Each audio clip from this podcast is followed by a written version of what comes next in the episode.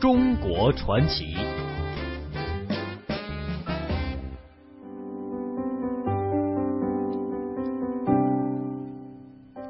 进入到中国传奇，豫剧名家小香玉呢，近日推出了《花木兰》系列戏曲音乐 MV。小香玉表示啊，她想通过这种时尚的形式来演绎戏曲经典的唱段，用新的理念来呼吁大家更多的关注传统文化的传承。那么这个系列呢，也是小香玉继《相知相遇》豫剧专辑之后呀推出的又一部戏曲音乐作品了，也邀请了影视圈中的多位好友来联合打造。在这当中呀，包括了像《谁说女女子不如男》。花木兰、羞答答等经典的唱段，呃，也是小香玉送给戏迷们的一份新年礼物吧。嗯，那说起这个粤剧，呃，这个豫剧呢，它是起源于中原地区啊，也是我国的五大戏曲的剧种之一，是我国第一大地方剧种。近年来呢，豫剧呢也是跟随着河南豫剧院、台湾豫剧团等演出团体走到了世界的很多地方。那么被西方人呢是称作为东方的咏叹调、中国歌剧等等。那今天的中国传奇，我们就一起到河南。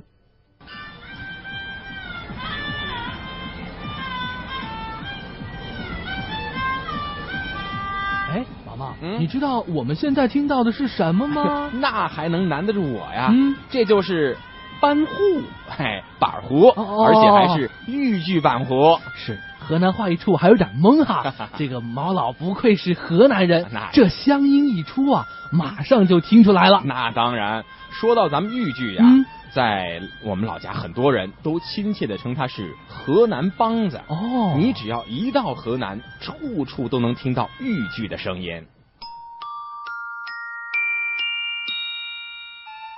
而豫剧呢，它有它非常深厚的群众基础。严格的说起来，这种地方戏都起源于农耕文化。走到今天，进入一个信息时代的时候呢，豫剧呢，可能老百姓选择的精神需求的选择宽了多了，那么它也会会受到一些影响。但是呢，它的群众基础还是很厚。为什么呢？一个是呢，你看全国目前，因为戏曲院团来讲，河南省地方戏的院团恐怕还是最多的，嗯，这是其一。其二呢，全国的好多的省份目前还都有豫剧团。再一个呢，老百姓的基础，我说它比较厚实在哪儿呢？你看，你到了公园，你到了大的社区，凡是有这种百姓休闲的地方，晚上、早晨都有一些戏迷在那儿拉拉着胡琴去去去吊嗓子唱，而且是互不相识。听着听着，来你给我来段什么什么，然后我就给你唱段什么什么，完全是这样一种自由结合的一一一种形式。所以我想，他在老百姓中间传唱还还是可以。那么在他的器乐上，比如说他的板胡，呃，比如说曲胡，比如说它的坠胡，比如说它的二胡，包括我们谈的说古筝这个，其实筝源于中原，一直发展到南派，南派的筝也都是从中原客家人带过去的，从南宋以后。所以我就觉得这一块呢，恐怕这些器乐应该是要想听到它原汁原味的东西，恐怕是要到河南来听的。刚才给我们介绍豫剧的是郑州市文化局的国家一级导演黄海碧先生。嗯正像他所说的，在郑州采访的时候，我经常能听到当地的戏迷三三两两的把把嗓子、嗯拉拉板胡。哎，是啊是啊，尤其是那个啊，你你听过吗？那那个刘大哥讲话啊理太偏。听过，太熟悉了。谁说女子享清闲？说男子打仗到边关，女子纺织在家园。哎嗯这段唱词和唱腔啊，相信河南人很熟悉，那大多数中国人呢也不陌生。对呀、飒爽英姿的巾帼女英雄之所以能走进千家万户中国人的心中，我觉得应当归功于这豫剧花木兰的传唱了。哎，巧了，我跟你说哈，在郑州采访的时候啊，嗯我还真在郑州的碧沙岗公园里面遇见了一对老戏迷啊正在那儿交流学习呢。呵我们过去跟他们聊一聊吧。走啊！要唱豫剧是吗？待会儿您在唱的时候，我能录一点行不行？哎呦，你太我我我学唱了，您学学唱应该也很不错了，唱了几年了您？唱我唱刚学的，我都喜欢听这个，本身都是河南人嘛。给大家讲话吧，不简单让他。讲话好吧？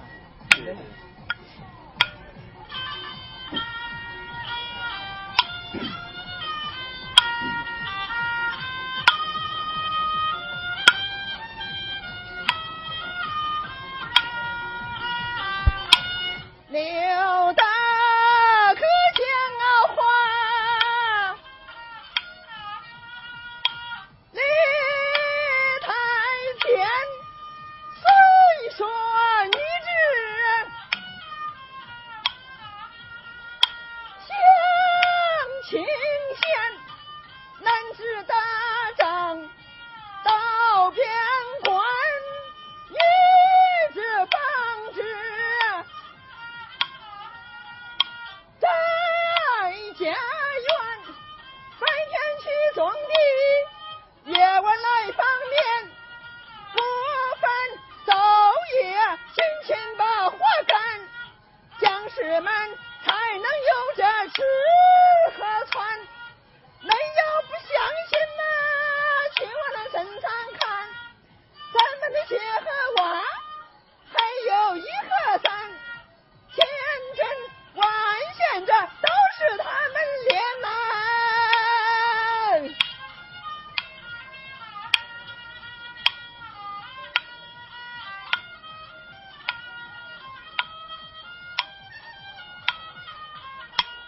有许多女英雄也把功劳献，为国杀敌，代代出英贤。这女子们哪一点儿不如儿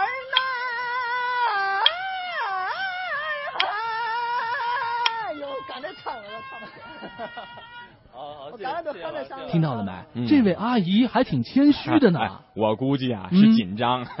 作为河南老乡啊啊，我就觉得人家唱的还是相当不错，起码咱们听能听出来这河南的味道啊。对呀，哎，平时在办公室还真很少听到毛毛呃能哼一下豫剧哈。哎哎，我跟你说哈，嗯说到这豫剧哈，据我的了解，它传承的时间呢大概有上百年的历史了。嗯，早在清代的乾隆年间，已经成为了河南很有影响的戏曲剧种了。你说的没错。就说现在的豫剧吧，嗯，呃，吸取了昆腔、吹腔、哦。皮黄，还有其他梆子声腔剧种的艺术因素，嗯。同时呢，也广泛吸取了河南民间流行的音乐、曲艺说唱和俗曲儿小令，形成了豫剧朴质醇厚、丰富细腻、富于乡土气息的剧种特色。没错，哎，我还记得我小的时候啊，嗯。虽然我们家不是河南的啊。但是呢，我身边的长辈啊，都特别的喜欢听一些豫剧的选段。是吗？啊，比如说那个刚才你唱的嗯《花木兰》啊，《朝阳沟》哎呦啊，直到现在呢，这些经典的曲目依然被大家争相的模仿呢。没错，没错。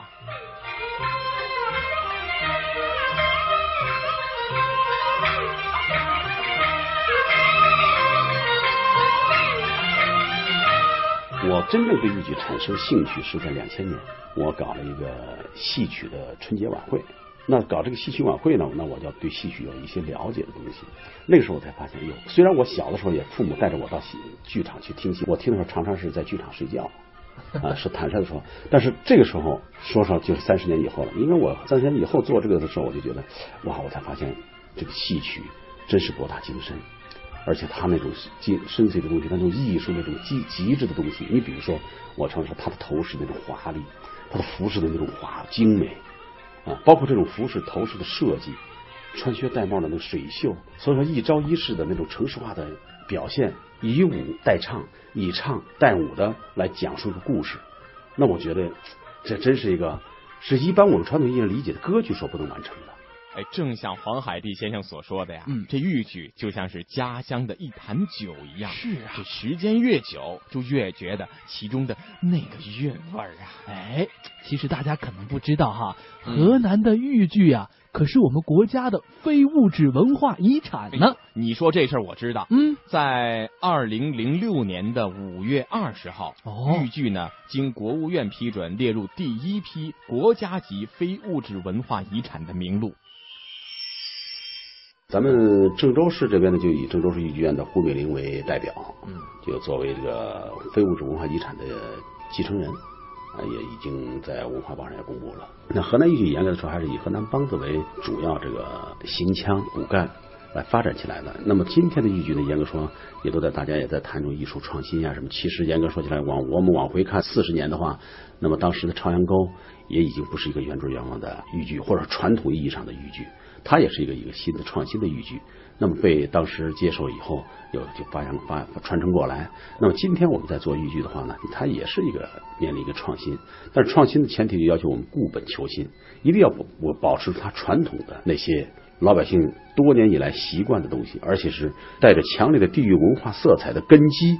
有这样的东西的话，你再去做一些创新的话呢，恐怕就会会有一些你面对今天的观众欣赏口味也变了，那么欣赏要求的标准也变了，培养年轻的观众。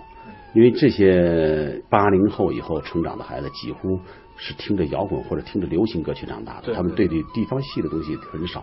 可是地方戏的就是他生一斯长一斯的一种文化培养的一个土壤。其实我们从五年前做那个《白蛇传》的时候，我们有一个新版《白蛇传》，那个那个《白蛇传》的时候，我们做的时候已经是做了这方面的一个。